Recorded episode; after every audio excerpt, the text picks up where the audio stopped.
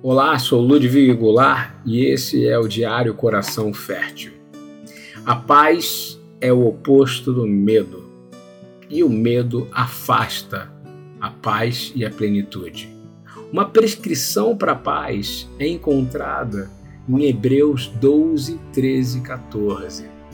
Diz assim: Façam caminhos retos para os seus pés, para que o manco não se desvie, mas antes seja curado Esforcem-se para viver em paz com todos e para serem santos. Sem santidade ninguém verá o Senhor. Deus se fez ser humano através do seu filho Yeshua, que por meio da sua morte quebrou o poder do acusador e suas mentiras, e uma delas é o medo de coisas que vão acontecer amanhã.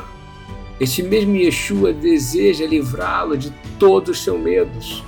Porque se você está com medo de mazelas da vida cotidiana, como um pesadelo vivo de acusação, ou você está temendo a morte como desconhecido assustador, lembre-se, a morte já foi vencida. Colocar sua confiança naquele que as trevas não puderam vencê-lo. Vale dar paz agora e paz no futuro. Isso é uma mudança de mente é uma techuvá, é uma mindset. Coloca sua mão nesse momento nos mantos do príncipe da paz. Não vai te garantir que você não vai ter dor, mas vai te garantir que você vai encarar com paz e que você vai encarar com amor, porque o mandamento dele é simples.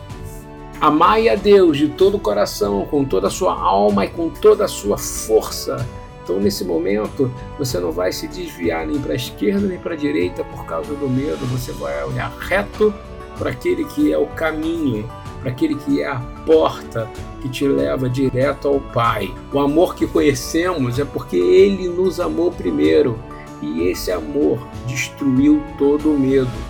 E uma coisa eu te garanto: a palavra dele é verdadeira e ele disse: Não temereis porque eu estarei contigo. Até porque o nome dado para ele profético é Immanuel, Deus conosco. E se ele está contigo, Adonai Liveloirá, o Eterno é comigo e por isso nada temerei. Acesse ministériobty.com.br para maiores informações.